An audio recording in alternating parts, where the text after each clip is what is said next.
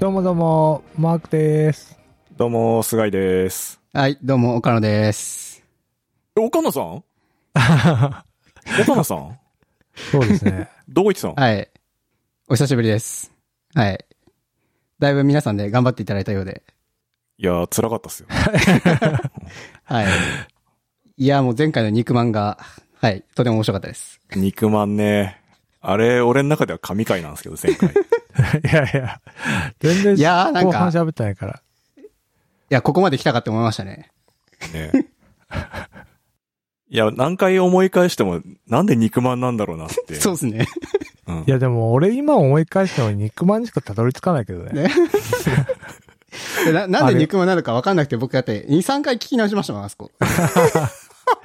いや、あの形状をね、理解しないとね、いや、なんか普通に、だから、ボールの中にボールが入ってるでいいじゃん。え、伝わるかなそ れ。それを、あえて肉まん出してくるとかさ、やっぱ、え、でもさ、わかりやすくないですかうーん。そうでもないい。面白かった よ。や、でもまあ、や面りや白かっすいたかからら大丈夫です。まあ確かに、面白いよね。正義だから。はい。いや、ほんと岡野さん久しぶりっすね。いや、お久しぶりですね。はい。何ヶ月いや別ぶにりとか。いやでも、に、いやでも1ヶ月ぶりぐらいじゃないですか、多分。ちょうど多そんなもん分すか今の騒動に入る前に多分マークさんと最後撮ってなんで、ああ、そっかそっかそっか。 1ヶ月とちょっとぐらいだと思います。意外とそんなにそんなた、意外とそんなに経ってないと思いますよ。もうなんか3ヶ月ぐらいずっとおじさんたちで話してるよね。多分毎日家にいるからですね、もう皆さん。うん確かに。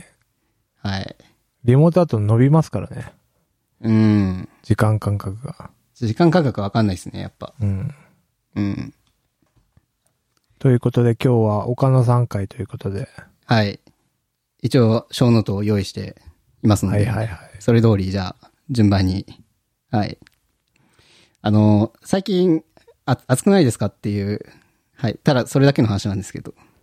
暑いですね。暑いっす。今日なんか蒸し暑かったから。やっぱ蒸し暑かったですか、今日。うん。結構全国的というか、地域関係なく蒸しかた、蒸し暑かったんですね。じゃあ今日は。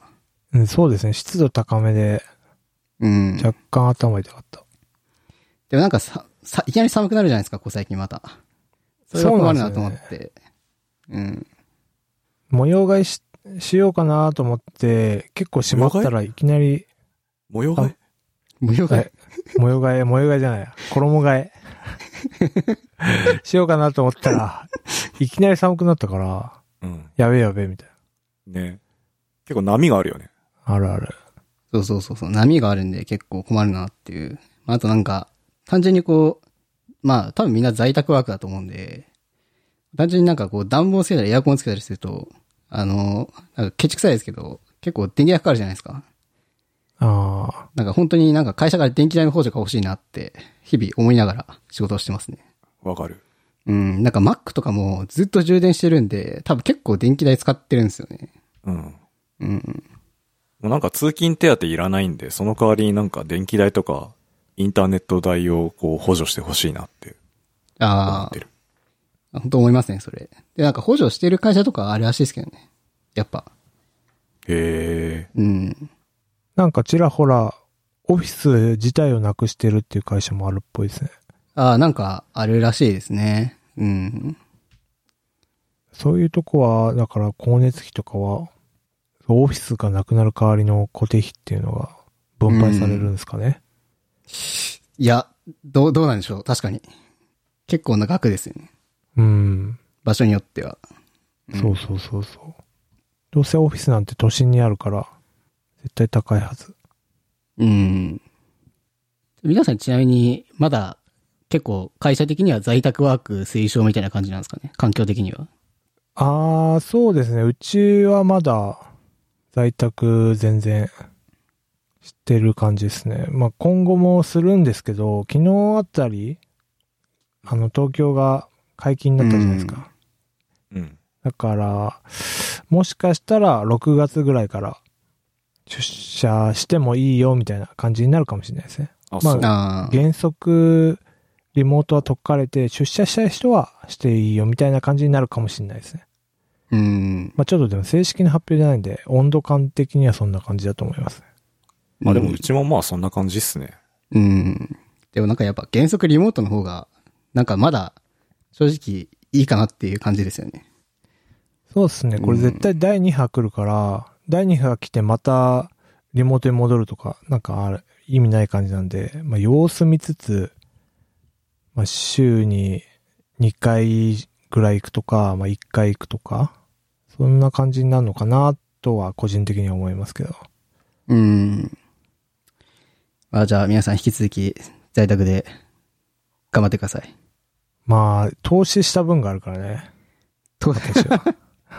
そうですね。マークさんはだいぶ投資してますよね。うん。いや、みんなしたんじゃないですかね。いや僕は全くしてないです。え、マジですか僕全く投資してないですね。あ、じゃあ元から揃えた感じです。揃えていやあった僕結構かん、どこの環境でも仕事できるように結構体作ってるんで、すごいっすね、体から体体、体作ってるんで、はい。ガジェットとかじゃなくて体っすかそうですね。体から作ってるすんげえで。え、どういうことどんな、どんな椅子にでも耐えれる腰とかそういうことああ、なんか、基本的にどんな椅子でも頑張って座るっていう精神とか、 すげえな。それ若さだな。まあ、あと、なんか、まあ、き体じゃないですけど、外外部ディスプレイ使わないとかは意識してますね。あ意ー図的に意識してますなね。なるほどね。だからもうモバイルに最適化してるっていうか、なんていうか、こう、なんつそうですね。もうラップトップに完璧うにね。依存してる環境というか。うん。まあ、そういうのがあるんで、別にオフィスであろうと、外であろうと、家であろうと、あんまりこうパフォーマンスが変わらないというか。はい。うん、まあ、常に70%ぐらいで、はい、パフォーマンスを維持するっていう。いや、椅子とかね、やっぱ若さじゃないですか、本当に。それこそ。いや、まあそうですね。今はいいですけど。全然疲れないできっすともんね。いや、でも疲れますよ。あ疲れます、疲れます。うん。やっぱ極端に疲れる前にもう仕事やめますね。あ。ああ、なるほどね。メリハうリで。ん。うん。メリハリで逃げる。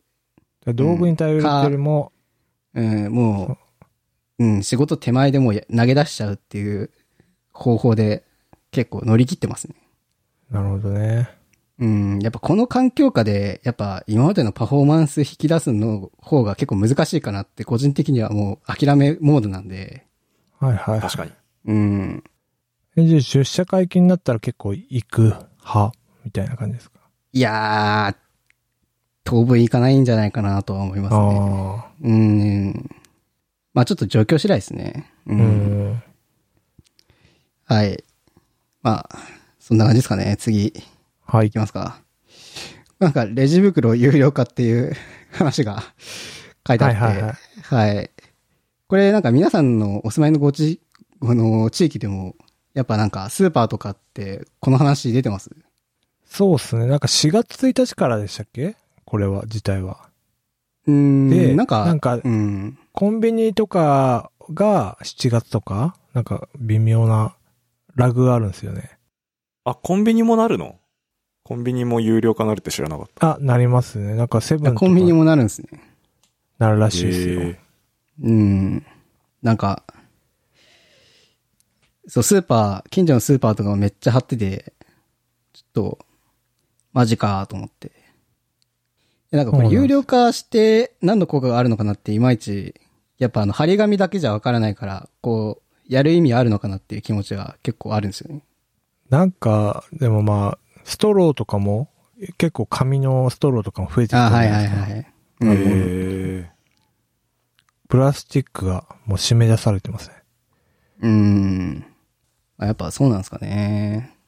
なんかネットフレックスのドキュメンタリーを私よく見るんですけど、あの、プラスチックは、あの、子供ができにくくなる要因の一つみたいなことを言ってましたけどね。本当かどうかわかんないですけど。だああいうストロー的なのいけないのかなって、ちょっと最近思ってるんですけど。うん。でも関係ないか。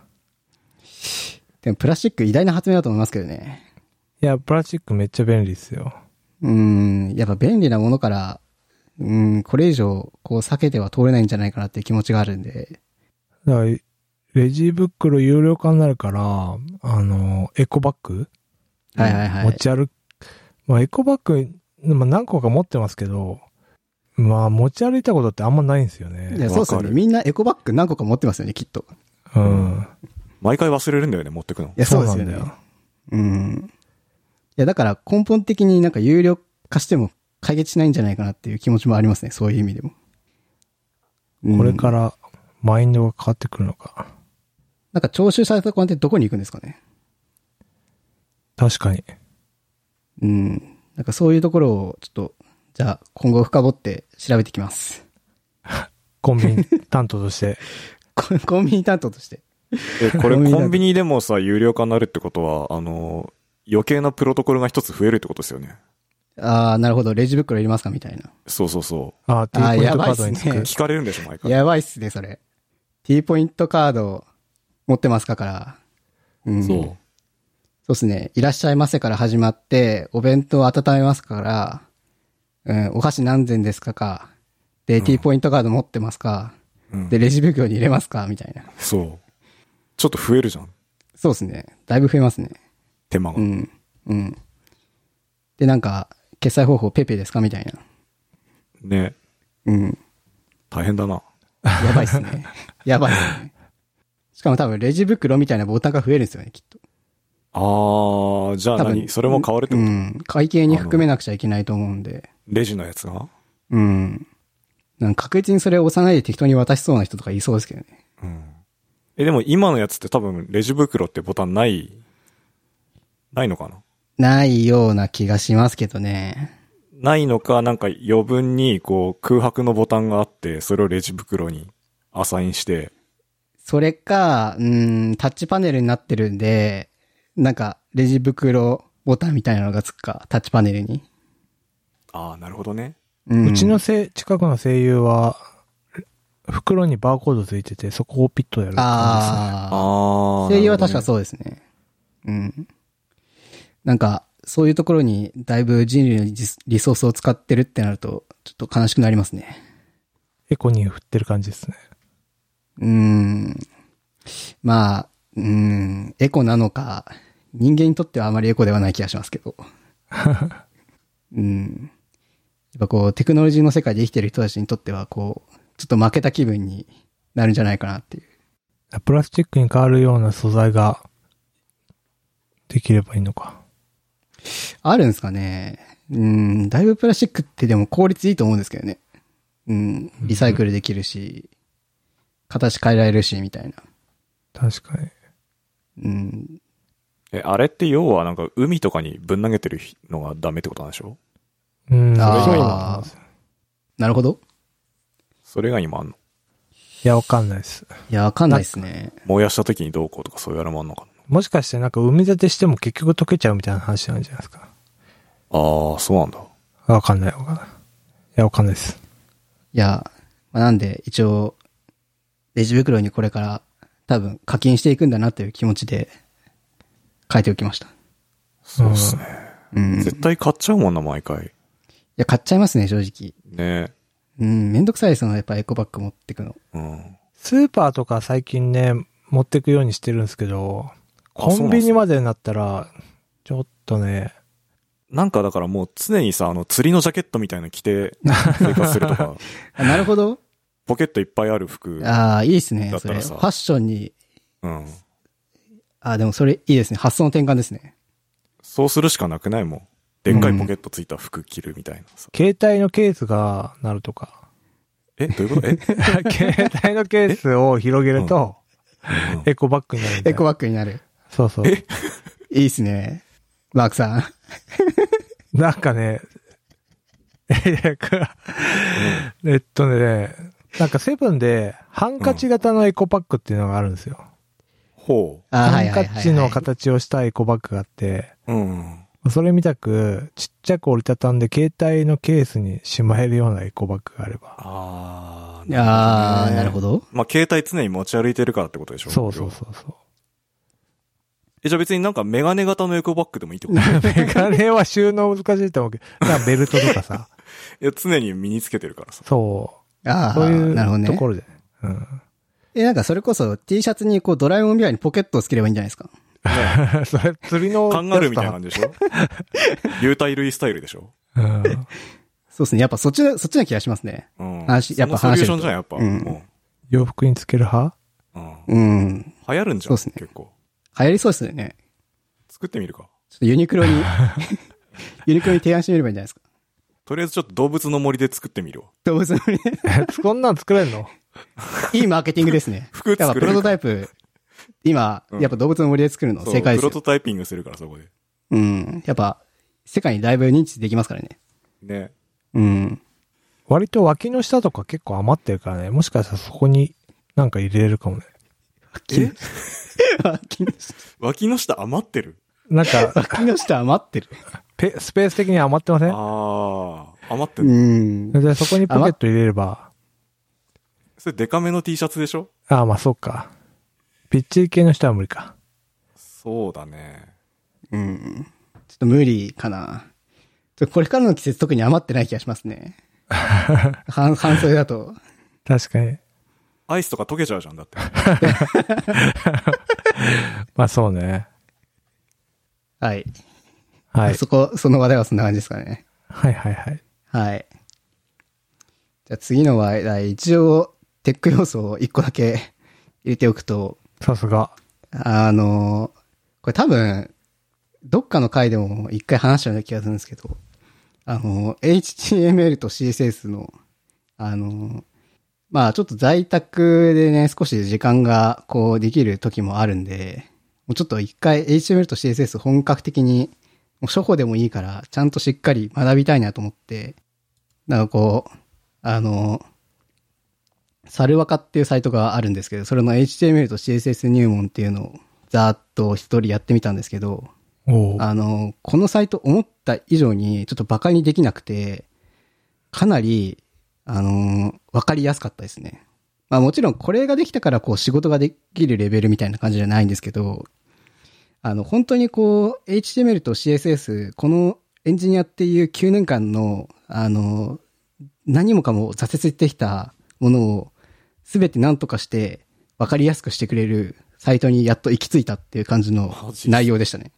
マジっすうね。ん。そんな毎網年羅1的。回は HTML と CSS チャレンジするんですけど、もう全くわかんなくて、なんかその全くわかんない部分を、こう、なんとかなんとか頑張って教えてくれるっていうような内容で、とても大変助かりました。はい。俺も CSS 全然わかんないからさ。そうですね。なんかね、CSS、まあ、あの、多分プロパティ、こう CSS の一個一個のなんか要素とか、なんかこれをやるとこういうことができて、みたいなのは、まあ、そんなにこう網羅的ではないんですけど、だからこう基本的な、こう例えば、なんだろう、マージン、パディングみたいなのか、あのーあとその HTML で言うと、まあこういうタグで、こう、あの、僕全然 div がわかんなくて、それこそ。なんでこんなに DV で囲うんだろうみたいなのをずっとこの9年間疑問に思ってたんですよ。それをもうまさしくドンピシャに、あの、言ってしっかり理解できるように書いてくれてて、あ、なるほどと思って。なんかそういうところがもうすごい僕的には刺さりましたね。で結構基本的な、なんか、使い方っていうか、何ですかね、そもそも。だから、インラインとブロックとかそういうのを。ああ、もうそういうレベルです、そういうレベルです。あうんー、でもそれ大事っすね。うん。いや、でも多分、こう、普通に、例えばなんか他のプログラミングがやっていて、HTML とか CSS やろうと思った時に、まずそこ結構厳しいと思うんですよね。 こう、インラインとブロックとか、なんでこんなに div で囲んでるんだろうみたいな、とか、結構わからないところがあって、で、多分 CS も S もかなり深いし、ってなってくると、まあ、まずこれどれから学んでいいんだよみたいなのとか、まあそもそもこれなんだよみたいなところで、多分僕毎回諦めてたんですけど、なんかそれをちゃんと一個一個、こう順序よく教えてくれていて、とても大変参考になりましたね。すごいですね。うん。いや、これで本当になんか、ざーっとなんか、2日間ぐらいかなあ、3日間ぐらいかなまあ、あの、手元で動かしながらとか、まあ、実際に動かさなくても構図だけ見て、説明だけ見て、みたいなので、あと実際に、なんかそれと合わせて、あの、自分の仕事のやってるやつとかと、なんか HTML とか CSS とかちょっと見てみて、どう使われてんのかなとか、合わせて、こう、照らし合わせてみてやってたら、結構理解できたかなっていう感じですね。まあ、それも今回ちょっとちょうど良かった、こう、観点かもしれないですね。こう実際にプロダクションで動いてるものとちょっと照らし合わせてみて、実際にこのサイトが書いてある使い方をしてるのかどうかみたいなのをちゃんとこう確認しながらやってったっていうのは、なんかだいぶ学びが多い多かったですね。うん。で、本当に実際にこう自分たちが作ってるサイトとかで、実際にこういうプロバディが使われてて、こういう見た目になってるから、あ、じゃあこういう時ってこうすればいいんだみたいなのとかが結構分かって、本当、これ大変助かりましたね。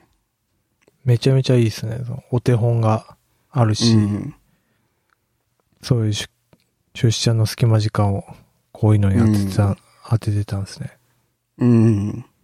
そうですね。でも結構なんか、うん、ステップ的にはこのサルバカの HML のサイト、なんかステップ33ぐらいまであるんですけど、うんうん。なんか結構途中のステップまでやれば、そこら辺のなんか、やっぱ HTML と CSS の基本みたいなのがやっぱなんとなく理解できてきて、でなんか実際にこうデベロッパー、Chrome のデベロッパーツールとか見て、それぞれのこう要素とか、他のサイトとかいろんなサイトのやつ見て、あなるほどこうなってんだなとか、っていうのが結構本当にしっかり理解できたんで、なんか本当にこのサイトは偉大だなって思いますね。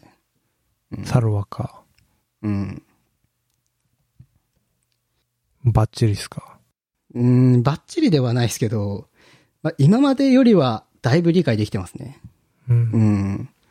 で、なんか実際にやっぱこれやった後、なんか、ちょうど仕事でも結構、あのーなんだろう、HTML とか Web とか JS をたまに見てたんで、なんか、ちょうどやってて、あ、なんかこれ要素出てねえな、みたいなので、なんだろうと思って、こうコンソール開いて、こうドムを見て、で、なんか CSS とか見てみて、あ、なんかこれのプロパティがこうなってっから多分出てねえんだな、みたいなのが実際に分かったんで、うんうんうんまあ、多分そこまで、多分、こう、じ実務に実践できるレベルで多少分かってるようになってきたんで、まあ、個人的には結構、こう、なんか良かったかなっていうのを体感してますね。確かに最近のデブツール結構優秀だから、うん車の、すごい、ここに今、このディブにこの CS 当たってますみたいなのが、うん。すごいわかりやすく出るし。そうそうそうそう。なんか、それも多分結構これまで曖昧で見てて、うん実際にこの CSS の理解とかを若干してくると、あ、なんかこれってそういう意味だったのかとか結構分かってきて、なんかそういうところも結構やっぱ気づきが多かったですね。確かに。うん。岡野さんの会社って CSS 誰が書いてるんですか基本的には、えーっと、まあ CSS とか HTML かけるデザイナーがメインで、やっぱ書いてますね。あーあ、やっぱそうなんですね。うん。あの、ただマークアップとその JS は結構エンジニアがやっていて、その後実際にそのマークアップしたものにデザイン、CSS 当てるっていうのは結構デザイナーがやってるみたいな感じですね。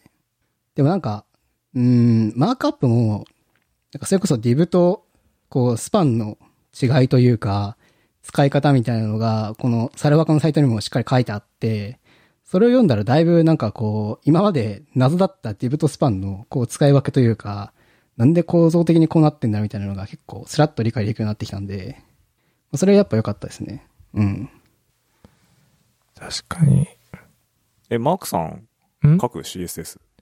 CSS、やっぱ、まあ、その、書くって、どのレベルで書くっていうのは、な、なんつうの、その、基本的にテンプレートがあるじゃないですか。うん。で、それに対して、何か、ちょこちょこっとやるっていうのはありますけど、そんな、一から組むっていうのはあんまないですね。うん。でもなんか、改めてこう CSS の若干勉強してみて、まあ、めちゃめちゃ派手なのとか、多分その複雑なレイアウトとかはまだいまいちわかんないんですけど、なんか例えばこう記事の、なんか、例えばなんかどっかのこう記事のサイトとかの、なんか見出しとかで結構たまに凝ったデザインというか、なんか雑感デザインが入ってるやつとかあると思うんですよね。なんか、例えば H1 タグだけこう、ちょっと見た目見た目を変えるみたいなのとか、CSS 当たってるやつがあると思うんですけど、なんかああいうのがだいぶ理解できるようになってきたなって感じですね。うん。なんかこういう要素をいじって、こうするとこういうことが出てきて、で、こことここをちょちょこちょこっといじるとこうなるみたいなのが、なんかそういうパーツパーツレベルでは、なんか少しずつ分かってきた感じはしますね。うん。多分、さらにそこからそのパーツパーツをそれそれぞれで組み合わせて、なんかそれこそ、なんだろう、本当に画面、いろんな画面で崩れないように表示するとか、まあ、っていうとこは多分また別の技術なのかなって感じはしますね。うん。そうですね。俺の、私の場合、2B だから、あんまりそんなデザイン性があれなのかもしれないです。デザイナーもいないし、うん。それこそ菅井さんの方が CSS とか、 僕一切書いてないですから、あ、一切か。 あの、前も言いましたけど、うちのチームあーにそはっもかう非常に優秀な、あの、デザイナーの方がいらっしゃって、その方にお任せきりなんで。 なるほど。うん。いや、でもなんか、コンプレックスというか、なんか、いつかやりたい、いつかやりたいって思い続けてもう何年も経ってるんで、うん。ちょ今、今なんじゃねえかな って。岡野さんの話聞いてそうです思っね。た。じゃあ、ぜひ、あの、サルワカを見てください。はい。これ、やります。そうですね。なんか、あの、多分これやんなくていいな、みたいなのを、こう、多分章とかは、多分読み進めていけばわかるんで、うん。で、大体一周すると、結構、なるほどなっていう感じの内容なんで、はい。ぜひとも、やります。はい。ちょっと今、もう一つのなんか、コンプレックスの JavaScript から攻めてるんで、おー。ああそれ終わったらちょっとこっち行きます。 JavaScript、JavaScript どうやって攻めてるんですか JavaScript はね、あの、JS プライマーっていうサイトがあって、ええそれ見てました。うーん。はい。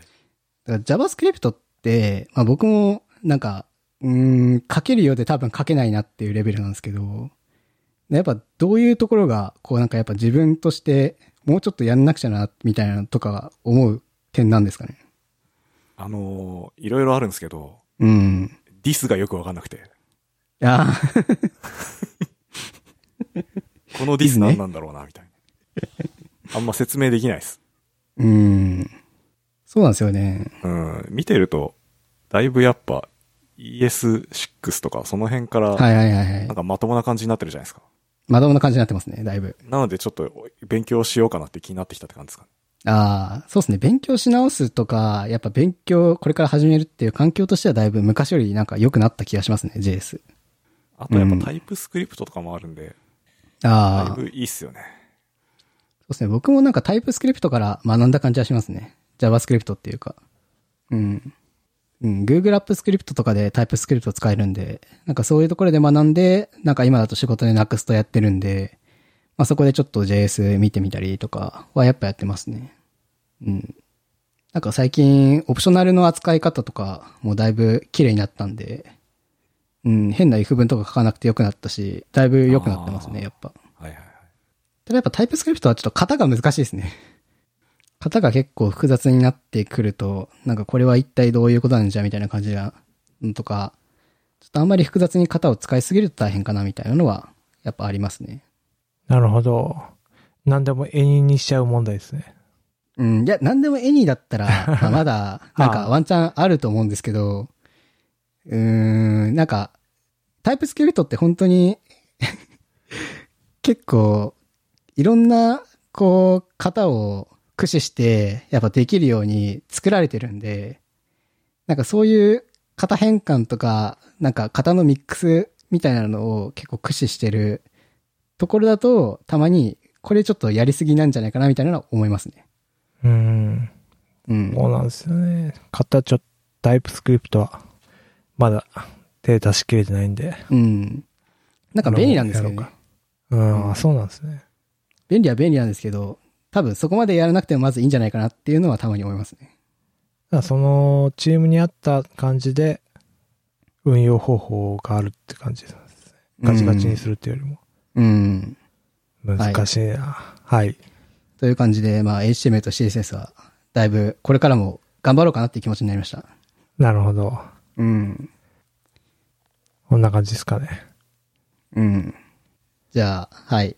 はい。次の話題をいきますと、そうこれ最近、あのービザラインペイカードっていうのを手に入れまして、これ何が良かったかっていうと、これちなみにこのビザラインペイクレジットカードは、あの、ちょっと去年かな去年ぐらいになんか、あの、オリンピックのこう、コラボで、なんか何名か限定で、こう、発行できますよ、みたいので。で、かつ、なんか、来年の4月ぐらいまで、この、えっと、クレジットを使った還元が、ラインポイントで還元なんですけど、あの、還元率3%っていう、結構、えぐいやつで、 3%すごいっすね。そう3%すごいですよね。まあ、ラインポイントなんですけど3%っていう、結構なチャージバックな、まあやっぱ国内としては結構やっぱトップクラスのクレジットカードなんで、まあその時の最初の申し込みでは手に入れな入れなかったんですけど、まあ、最初申し込んだ人は結構早めに、今年のちょうど数、1ヶ月前じゃないかな。まあ、あの5月ぐらいになんか先行で、あの発行できますよみたいな形で、で、お知らせが来たんで、発行して、まあ、使ってるんですけど、やっぱ3%の還元率は、やっぱ驚きますね。LINE ポイントの一応管理画面とかで、なんか日々溜まってるポイントを見てるんですけど、やっぱ3%ってこんなに溜まるかみたいなのを体感してるっていう。で、もう100万ポイントぐらい溜まってるってことでそんなには溜まってないですね。 だいぶ溜まってます、それ。それ楽天ポイントじゃないんで、そんなに溜まんないですね。 楽天ポイントもそんなたまんない。いや、でも、だいぶ、もう溜まってますね。うん。で、一応なんか LINE ポイント、そんなにメリットあるのかってなんか思うんですけど、まあ、ただ今 LINEPay をいろんなとこで、例えばコンビニとかでも使えるんで、まあ、普通になんか日常的になんか吐き出す口はあるかな、みたいな感じはしますね。うん。なんでそう考えると結構、還元率3%って全然ありかな、みたいなので、今結構メインカードとして使ってますね。来年の4月までって結構長いですもんね。そう、長いですね。そう、その期間が長いっていうのもやっぱ決め手ですね。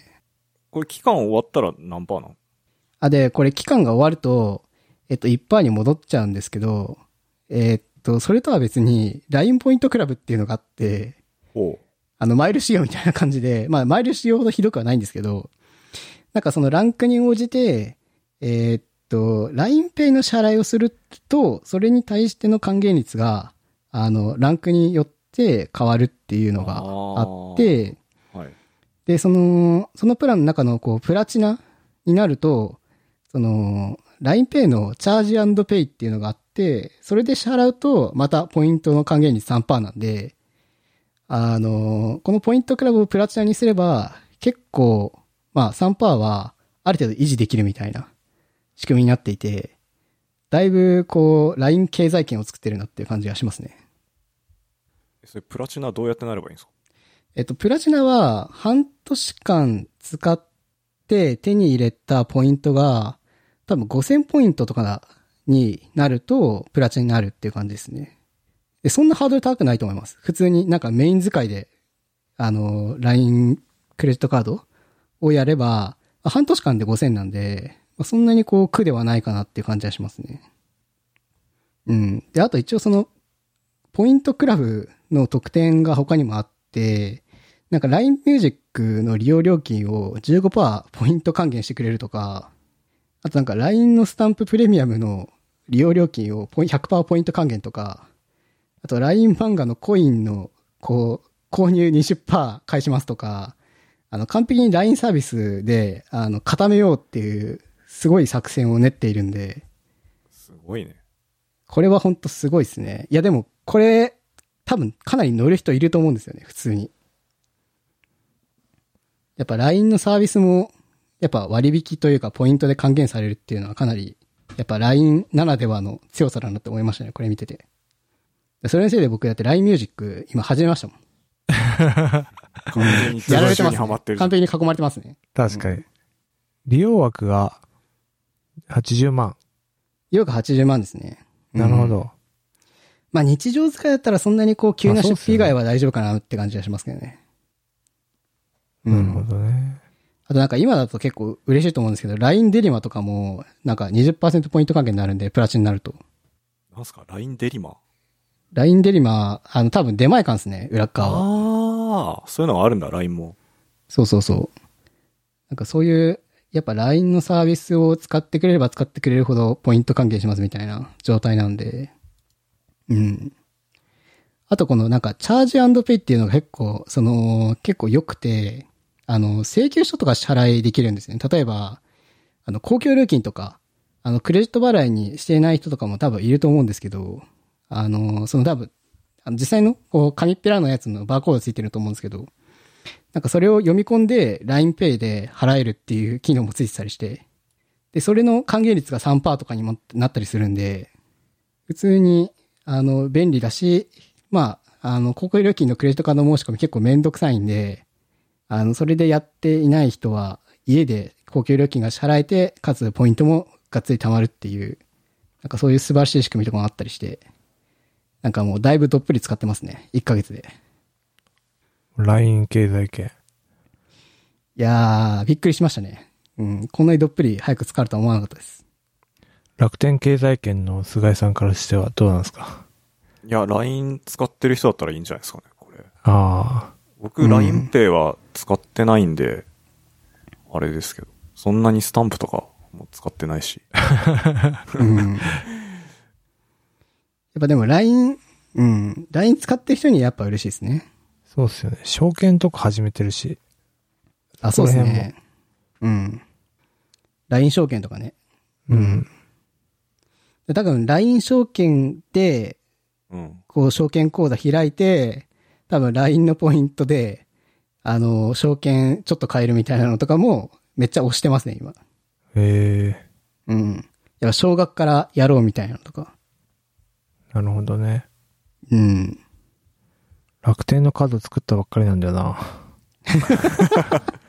いや、これもう LINE 系クいレジやもットカうこーれド作るしかないでし作ょるしかないです よ。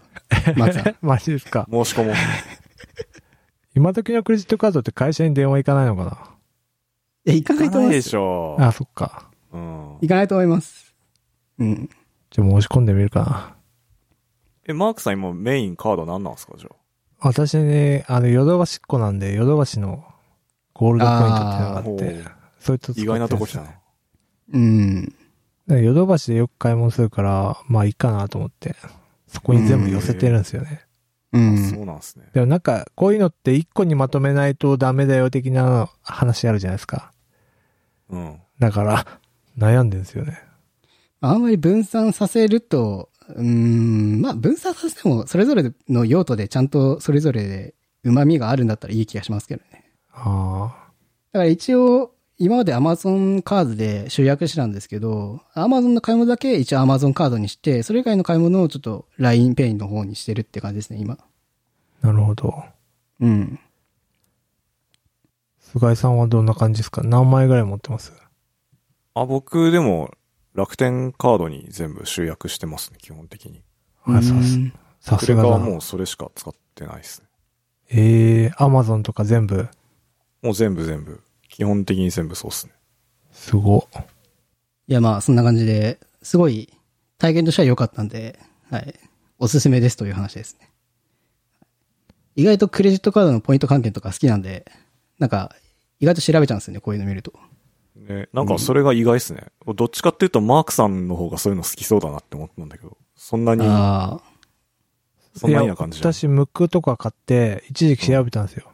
うん。ではいはい結局、一番生活にあ、自分が生活に合ったクレジットカードの会社を選べればいいみたいな感じに落ち着いたんですよね。へえ。例例えばなんか、交通費が多かったら、まあ、それこそ、なんか、あの、あ、じゃあ多め分次に出てくるやめつですかね。ああ、そうビでューすねカードビューカードみたいなやつとか、はい。あメトロだったらなんか、なんかあるんですよね。そういうメのトにまとめロ多分あらりれまるすしね。う。うんん。東急電熱だったら東急カードみたいなとか。そうそうそうそう。だから、うんそういうので、自分がよく使うのにまとめた方がいいみたいな。うん。ムックはどれ見てもそうだから、うん。どいやうしでようもか普な通の人はなんかそれでいいような気がしますけどね。うん。なんかこう、席好んで僕みたいに還元これぐらいもらえるからとかで調べてる人の方がなんか、どちらかというと少ないのかなと思いますけどね。なんか管理ででき、できればいいと思うんですよね。そういうので。きちうっとん。還元率とか。うん。ちょっと細かいのがね、うん。途中でめんどくさくなっちゃったんでまとめちゃったんですよ。うん。カードによって結構ポイントつく条件が難しかったりもしますからね。そうなんですよ、ね。場合によああ。うん。なんかそういうのめんどくさいとかって思う人はやっぱいますよね。うん。僕そういうもう隙間とかめっちゃ見るの好きなんで。へえ。うん。はい。はい。で、多分、それと似た話でさっき言ってた、ビューカード。そう、はいはいはいビューカードも作りまして、はい。J、まあ、通称、僕が作ったのは JRE カードって言うんですけど、うーん。これはなんで作ったかっていうと、まあなんか、LINE の方で言うんじゃねって思ったんですけど、あの、スイカ、やっぱスイカは、やっぱ独特の世界観を醸し出していて、やっぱスイカ系のチャージとかは、やっ ぱ、やっぱ LINE のクレジットカードじゃできないし、ちょっと、やっぱ独立してポイントがつくような仕組みになっていってまして、で、そうなってくるとやっぱビューカードとかが、やっぱ選択肢として上がってくるんで、で、かつ今、まあ、通勤は基本的 JR 使ってるんで、でなんか結構オートチャージとか今まで全く使ったことなくて、結構フラストレーション溜まってたんで、まあ、この際だから、まあ、定期券とか踏まえて一緒に買ってポイントがつくようなクレジットカードに切り替えようかなと思って、まあ、この JRA カードっていうのに今回手に入れたっていう形ですね。うん。そうなんですよね。これ JR とか地下鉄だと独特の本当なんか謎のシステムがあるから、 うん。なかなかね、やっぱ既存のクレカとかではちょっとポイントがつきにくいとか、うん。うまん。あ、定期とかはクレカで変えてそれのポイントはつくとかあるんですけど、やっぱその、定期じゃなくて日頃のちょっとした買い物とかで定期圏外に出た時の、やっぱやつはいかんせんポイントがつかないんで、うん、なんかそういうとこにもうポイントがつけたい税の私としては、これをもう手に入れるしかないなと思 って。うんすごいやっぱお金を払ったものに対して何かこう、ポイントがつかないと、なんか気持ち悪いみたいな感じはありますね。あ、もうその世界に突入しちゃえっえたんですね。もうその世界に突入し ましたね。だからもう、現現金を使うところだともう拒否反応がすご くて、現金ですかみたいなのとか。なるほやっどぱ。そもうその世界観に入っちゃいましたね、僕。はい。オートチャージやばくないですかオートチャージね、体験最、としては最高ですね、もあ、そうなんだ、やっぱ。う。うん。俺いいなって思うんですけど、うん。なん、か、無尽蔵に使えそうじゃないですか、なんか。いや、そうそうなんでですすよね。ねうん、なんか、駅とかで普通に買い物しちゃいますね。ココンビニとかでも軽くとか、もうなんか自販機とかピッピピッピやっちゃいますね。ね、俺それが怖くてちょっと手出してないんですよね。それはわかります。うんだから、未だに都度チャージですね、なんか。うん。なくなってきたなと思ったらチャージみたいな。うん。えでもやっぱ、うん、いや、一番大きいのは結構定期だったかもしれないですね。定期に対して払ったお金で結構ポイントつくのが大きいんで、やっぱそこでちょっとポイント欲しいなっていうのが結構モチベーションだったんで、うん、でももう出社してないからね。うん。定期買わないからね、もす今、て、今は定期買わないんですけど、まあこれからまだ人生多分定期買うと思うんで、この先まだ長いと思うんで、う。そうだね。 うんそう長期的に考えればそうですね。ですね、長期的にちょっと、長期的目線で考えました。なるほど。うん。で、なんかちょっとビューカードは、ちょっとわかりづらくて、なんか、あの、まあ、いろんな種類ビューカードあるんですよね。なんかルミネと合体してるとか、なんかビッグカメラと合体してるカードとかもあって、なんかそういうのいらない人は、まあ、2択、ビューカード、普通のビューカードか JR カードっていうの2択なんですけど、まあ、調べた感じ、ビューカードはそんなにお得はなくて、まあ、基本 JRE カードを作る方がいいかなって感じはしますね。うん。うんビューカードの方は家族カードが作れるんですけど、まあ、JR カードは家族カードが作れないとか、でも基本的に JR カードの方がポイント還元が全然いいみたいな感じなんで、まあ、基本的になんかこれビューカード欲しいなって、なんか、で、かつルミネとかそういうのいらないなみたいになったら、まあ、JR カードがおすすめかなって感じはしますね。うん。でも普通に JR カードでも、なんか、あの、駅についてるアトレとかで買い物すると結構ポイント関係あるんで、まあ普通に良いですね。そうっすよねんちょっとした買い物とかで使う分には。アトレは JR の持ち物だから、うん。アトレで買えば、うちの奥さんも結構アトレカード作ってるから、うん。こっちに逆に、こっちにまとめた方がいいのかもしれない。うん。うん。そうなんだかんだ人によってはやっぱ電車通るとことかで生活してる人は、やっぱアトレとかあると結構意外と寄って買い物してる人が多いんで、うん。まあ、全然これありだなと思いましたね。うん。はい。で、また、似たような話ですけど、はい。なんか、さっき言ったみたいに、こう、現金の寄付反応がやばくて、ついにペイペイを使いましたね。はい。い 結やも構う今更感あります けどね。結構今更ですね。うん意図的に避けてたんですか、それは。でもなんか、あの、よく行くスーパーが、現金か、ペイペイしか対応しなくて、ああ。あの、究極の二択を迫られたんですよ。うん。そこで僕はペイペイを選びましたね、もああ、現金をもう完う。全シ現ャッター金をやっぱ出したくないっていう気持ちに駆られて、ペイペイをインストールして、使い始めました。はい。いや、なんかさ、うん。うん。絶対ここ、なんか、ないだろって思うとこにペイペイはあったりするんで、そうそうそうそうそう仕そう方ないんですよね、。もうなんか。うん。いや、だからペイペイのその営業力がやっぱすごいなって思って、わかでる普。通にやっぱ現金これまで払ってきたとこで多分ペイペイ使えてたなみたいなのを振り返った上で、で、これはじゃあもう使おうって形で、うん、ペイペイ登録しましたね。で、なんかやっぱ使ってみた感じ、そんなこう体験も悪くなかったんで、うん。なんか普通にいいなと思いましたね。えペイペイって、あれじゃないですか。クレカと連携させられるじゃないですか。はいはいはい。そ、そのスタイルですかあ、そのスタイルです。だから裏側は LINE のクレカです。これなんかややこしくない ペイペイなのに裏側 LINE のクレカってなんか気づきましたこ気づきまう、したなそんれか戦ってる感がすげえけど。そうですね。いやまあ一応 LINE ペイとペイペイは一応仲がいいという中に入ってるんで。あ、そっか。もう仲間か、あれ。一応仲間ですね。うん。事実上仲間なのかわかんないですけど。 あの、仲はいいという話ではあると思うんで。そうだ。買収、買収だっけなんか提携したんだっけそうですね。うん。ト。遠い昔のような話ですけど。そうだうんね。完全に忘れてましたわ。そうそうそう。まあなんで、こうやって現金から解放されていくと、やっぱ幸せだなっていうのを実感してますね、今。 まあ衛生面的にもね、現金は今あれだから。確かに、あそうです。ね。今衛生面的にあんまり、やっぱお互いに触ったものを渡したりっていうのはあれだと思うんで。うん。なんかペイペイ、沖縄2月ぐらいに行ったんですけど、沖縄ほぼほぼペイペイ使いましたね。うーん。なんか噂によると、その、キャリアの、うん。ソフトバンクのキャリアの基地局の営業の人がローリング作戦でバーって回ってるっていう。いや、でもそれはあると思いますね、正直。うん。特に観光地とかだいぶ回ってますよ、きっと。うん。やっぱり。うん。やっぱ海外の人とか、まあ海外の人はつかないかもしれないですけど。うん。やっぱ、その、うん、旅行先に行ってお金を下ろすのめんどくさいとか、で、やっぱペイペイとかキャッシュレス使えるっていうのは、やっぱ大きいですよね。まあ、かつやっぱあれだけの営業力がある会社だと思うんで、まあだいぶ力入れて今後もやっていくんだなって感じがしますね。なんかほんと、とんでもないど田舎とかにもあるからね。うん。ペイペイ。あの QR コードだけさ、あって。ああ、うん。キッチンカーとかでもありますからね。QR コードで。うん。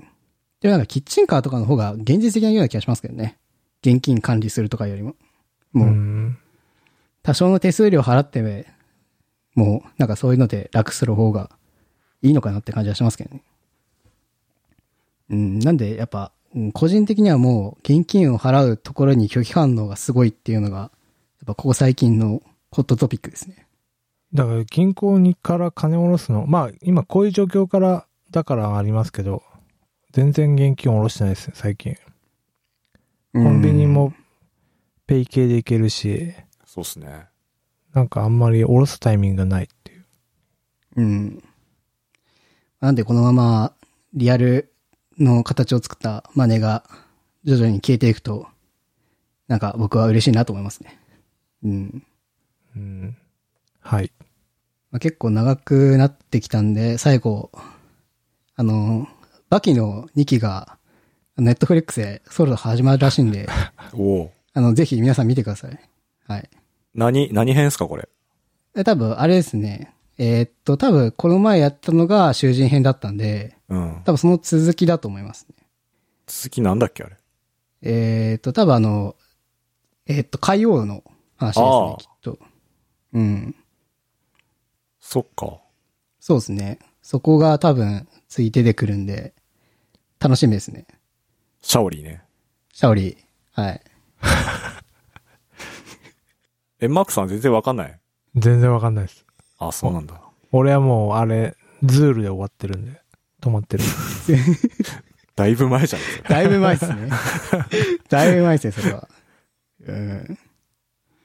いや、でも、だいぶ一機がクオリティが良かったんで、多分、結構時間かけて多分作ってるんでしょうけど、うん。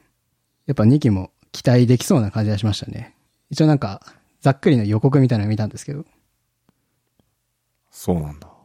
うん俺結局一期もまだ見てないんで、ちょっ と、勉強しこのま機す。会に、この機会に見てほしいですね、やっぱ。うん、やっぱ、あの、大好きなビスケットオリバーで出てくるんで、ああ、そうですね。プリズナートレーニングといえばもうビスケットオリバーみたい な。オリバー出てくるんでね、ぜひ見てほしいですね。見ます。はい。そっか、オリバー出てくんのか。そうですね、オリバー出てきますね。うん。まあでも多分2期の方が、オリバーの戦闘シーンはしっかり出てくるんじゃないかなって感じがしますね。うん。はい。まあ、以上という感じですかね。ほいほいほい。はい。じゃあ、こんなとこですかね。はい。はい。どうも、ありがとうございました。ありがとうございました。ありがとうございました。